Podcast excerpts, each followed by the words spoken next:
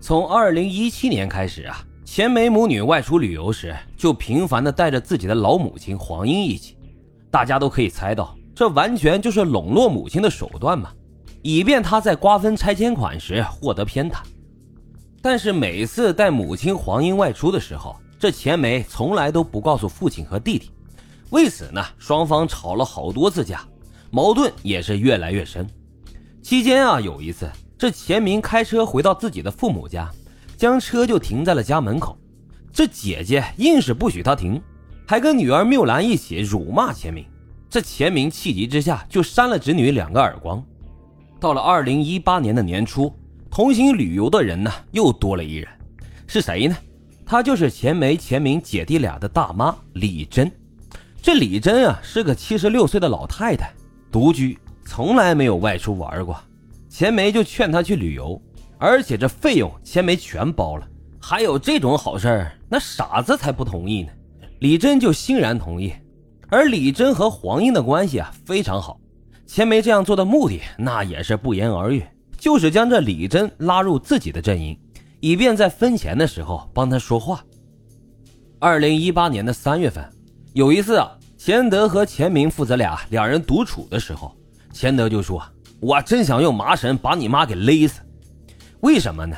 原因啊，就是黄英当众从钱德的手里抢走了二人的身份证和存折，可见夫妻的感情到这个时候已经开始破裂了。然而，仅仅在一个月之后，二零一八年的四月份，钱梅的旅行团里又多了一人，正是扬言要杀掉妻子的钱德。这老头怎么变脸比翻书还快呢？看来呀，就算是老革命啊，也抵挡不住糖衣炮弹的袭击呀。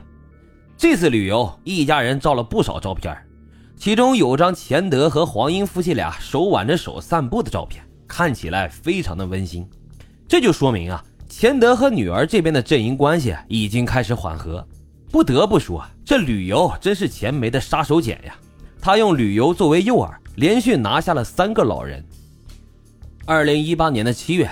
旅行团一行五人再次出发，这次直接从南京就飞去了深圳。五个人分别是钱德、黄英、李珍、钱梅和缪兰。钱梅显然是做好了打持久战的准备，必须要达到自己的目的。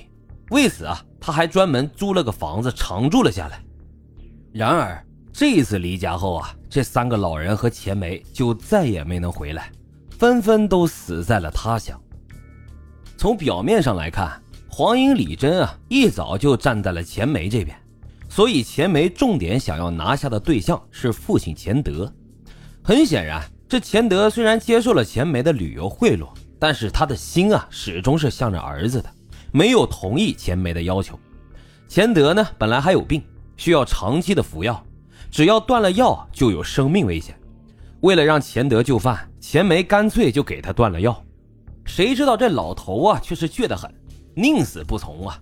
结果还就真的病死了。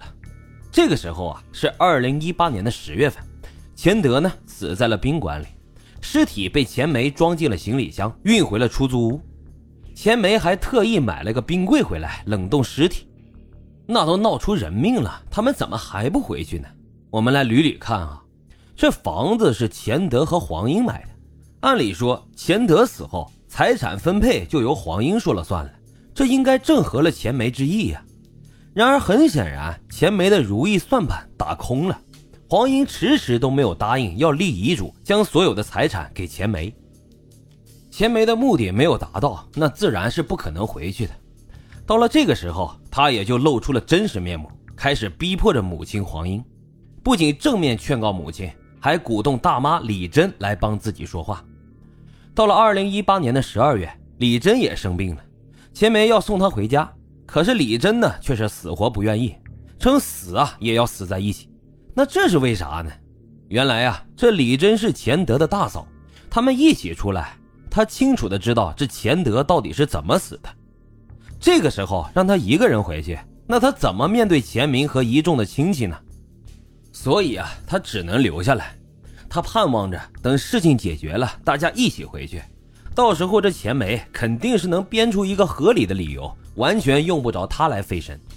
不幸的是啊，这李珍这病来得太急太猛，不到一个月啊，李珍也病死了。五个人出来，接连死了俩，这钱梅感受到了前所未有的压力。付出这么大的代价，如果还达不到目的，那不是血亏吗？于是啊，钱梅变本加厉的开始逼这个母亲立遗嘱。但是这黄英呢，是宁死不屈，还以绝食来抵抗。母亲的行为算得上是以死明志了。可是他明明一开始是站在钱梅一边的，为什么到这时呢，却突然变卦了呢？这里呀，就不得不提到钱家的另外一个人，钱明的女儿钱晓。钱德、黄英夫妻俩作为具有传统观念的老人，有很强的重男轻女的思想，而唯一的儿子钱明投胎生的却是个女儿，这本来就令他们不爽。偏偏这孙女啊，从小还患有自闭症，更是成了黄英的心头刺啊。母亲一度劝着钱明把这结发妻子给离了，因为他怕儿媳的基因有问题，再生的小孩呢还有自闭症，他想让儿子重新再娶个老婆，给他生个大胖孙子。可是这钱明作为一个受过部队熏陶的好男儿，直接就拒绝了母亲的要求。母亲甚至以不给他分财产来要挟他，但是仍旧没让这钱明动摇。